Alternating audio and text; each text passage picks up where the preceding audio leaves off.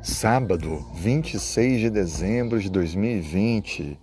Bem-vindo ao nosso podcast com lições da Bíblia e comentários também da lição da Escola Sabatina. Iniciaremos hoje um novo trimestre. A lição da Escola Sabatina tem um novo tema: Isaías, consolo para o povo de Deus. Durante esses próximos três meses, pegando esse restinho de dezembro, os três meses de 2021, nós iremos aprender um pouco mais sobre esse livro tão especial, o, livro de Isaías, que também é chamado como um evangelho do Velho Testamento. É o livro que mais fala sobre o Messias, sobre Cristo. Aprenderemos bastante, tenho certeza disso.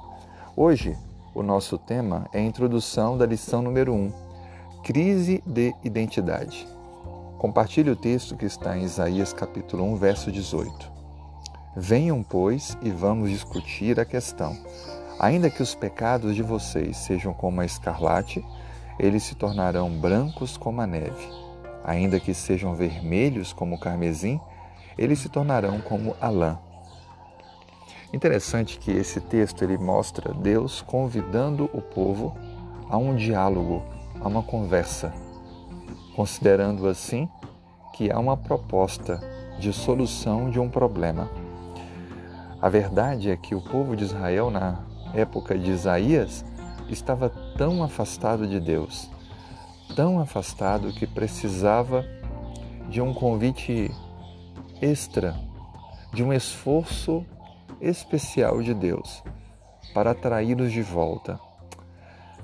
Eu tenho uma pequena cachorrinha chamada Meg e é interessante que, mesmo estando distante dela, ou envolvido com outras pessoas, se ela ouvir a minha voz chamando o nome dela, ela corre e vem para perto de mim.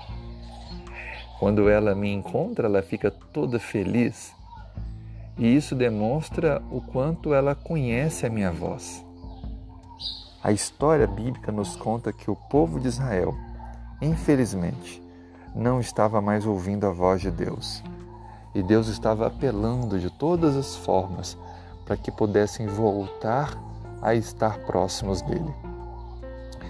Nesse estudo da semana, nós iremos entender três aspectos ou três tópicos principais. O primeiro, a declaração: O Senhor é quem fala.